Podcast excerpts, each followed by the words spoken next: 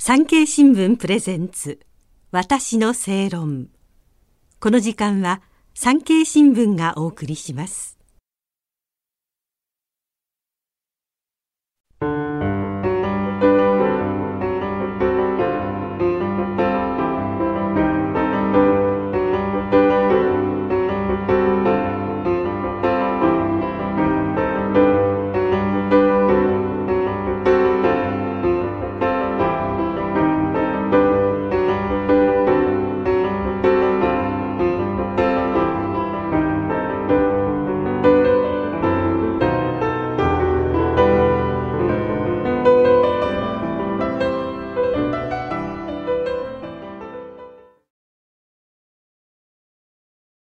こんばんは、那須恵理子です。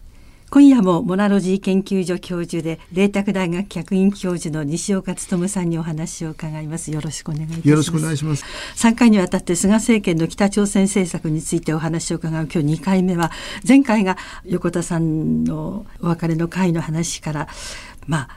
こういう形で今日本は北朝鮮にこういうメッセージを送ってこういう形で動いてきてるんだよっていうお話を伺って今日はじゃあその北朝鮮はどういう状況なのかその現状というのを教えていただきたいんですがすぐ近くの国なのによくわからないしやってることもよくわからないしまあどうなってるのか私たちに分かるように詳しくお話しいただければと思うんですけれども。まあ、あの平壌に支局がある共同通信の支局があるんですけど特派員はいなくてあ、まあ、そうなんですね。国際社会に開かれてないので、うん。えー情報統制が厳しい国ですから、はいまああのー分かりにくい国であるというのは間違いないのですけれども、うん。しかしさまざまなあ西側の情報機関はあ情報を集めてますし今あの3万人以上の脱北者がいてですね、はい。その人たちが北朝鮮と随時連絡を取っているので、えー最近いろんなことが分かりやすくなってきた。そういうことを総合して言うとですね、はい。北朝鮮の金正恩政権は体制の危機にあるというふうに、えー思っています。はい。そしてその体制の危機を生んだ理由はもちろんコロナや水害という天災もありますけれども、あの核ミサイルを開発し何よりも日本人拉致被害者を返さないことに対して安倍政権が先頭に立ってそしてトランプ政権も合流して先圧力後交渉という戦略を立てて、はい。厳しい圧力をかけたその結果今体制の危機になっているというふうに思見ています。かなりその圧力が効いて、ええそうですね。効果があって、ええ。はい、北朝鮮の労働党に39号室っていうところがあるんですね。はい、その39号室が外貨を使ってるんですけれども朝鮮総連のお金などもそこに行っていたんですけどもそのお金を使って金正恩一家の贅沢な暮らしとか人民軍の維持とか政治警察の維持とか核ミサイル開発をするということで独裁政権は維持されてきたんですね。で大体年間40億ドルとか50億ドルぐらい必要だと言われていたんですけどもまあ輸出でも27億ドル儲けたりしますし麻薬を売ったり武器を売ったりするようなお金いろんなもので確保していたわけですけれどもその39号室の外貨の在庫が今年に入って1億ドルを切った年間40から50億ドル必要なのにね？1億ドルを切ったという複数の情報を私は入手して。てどうしてわかるんですか？私が聞いたのは、まあ、ある西側の国の情報機関が1億ドルを切ったというふうに判断しているというのを聞きましたし、はい。私もお先ほど言った脱北者の友人の中で、えー39号室に詳しい人間と知り合いの友人が、あ連絡を取ったりしてえそういう話をしているというのを聞きました。北朝鮮では金正恩氏が現地指導に行くとですねお金がついてきたんです。39号室が裏についてますから。ああはいはい。例えば軍の部隊を訪問するとね、日本製のねカップラーメンをね配るんだそうです。でぐ兵士たちはこうカップラーメン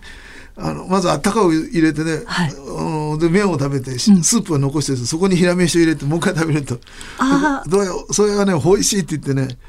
あの金正恩来てくださいって将言う軍様来ると、うんうん。カップラーメンが食べられる？でそれも日本製だからが外貨で買わないといけないですね。あそうか。はい。でもそういうものがあるから来てもらったらありがたかったんですよ、はい。ところが最近金正恩が来ても何も来ないわけです本人が来るだけで物が来ないね。でだから不満が高まるわけですね、うんえーその不満のことをよく知ってるから彼は10月10日の閲兵式で、えーカメラの前で涙を拭く素振りをして、そうです。えーあの 面目ないと、はい皆さんがわ私のせいで豊かな暮らしをしてないのをよく知ってると。まあ、しかしそれに耐えてくれて私のことを支持してくれてるのはありがとうって言ってありがとうって言葉を18回言いましたよね。すみませんって1回言って。はい。自分のことを一人称代名詞で「ナヌン」と「チョヌン」っていうのがあるんですけど「ナヌン」っていうのは名誉の人が目下に対して言う言い方ではい。「えーチョヌン」っていうのは「私は」って言って目下が名誉に対して言う言い方なんですけども、はい金正恩が一回「チョ」っていうのを使ったんですね。うん自分のことを「私は」って言って人民に対してへりくだった。これは前代未聞ですか？前代未聞ですね。初めてですか？うんまあそれくらい、えー苦しくなってきたそれはもちろんコロナや水害もありますけれども先ほどから言ってる通り先圧力あと交渉という戦略を立てて、はい。そして軍事を使うのは本当に最後ですからこちらにも被害が出ますからね、うんアメリカまで届く核ミサイルを完成させることは絶対許さないと。それは日本に対するアメリカの核抑止力がなくなるということになりますから日本にとっても大変な困ったことですからそれはさせないと、しかしそれが止まっている状況の中では、えー漢方薬を経済制裁を使って、はい。えーじりじりと追い込んでいくとしかし出口にはさると日本にとって一番大切な拉致問題を置いといて、はい。ここからはちゃんと出られますよと。出口はここですよ。被害者全員返しなさいと、そうすればは日本は韓国にしたような経済協力は国交正常化の後しますよと、ん。いうことを菅さんは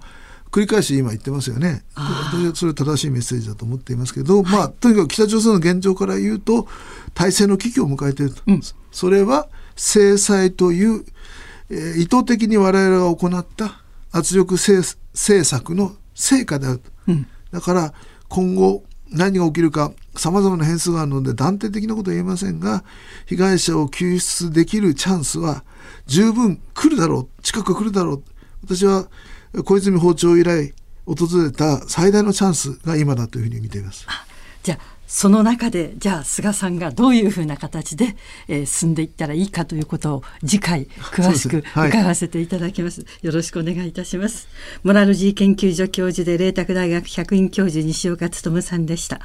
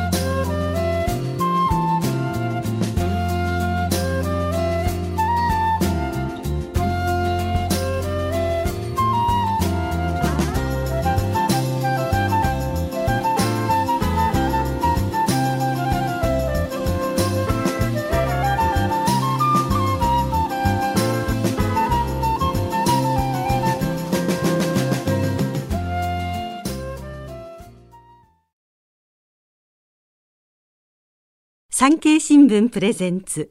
私の正論。この時間は産経新聞がお送りしました。私の正論。お相手は日本放送の那須恵理子でした。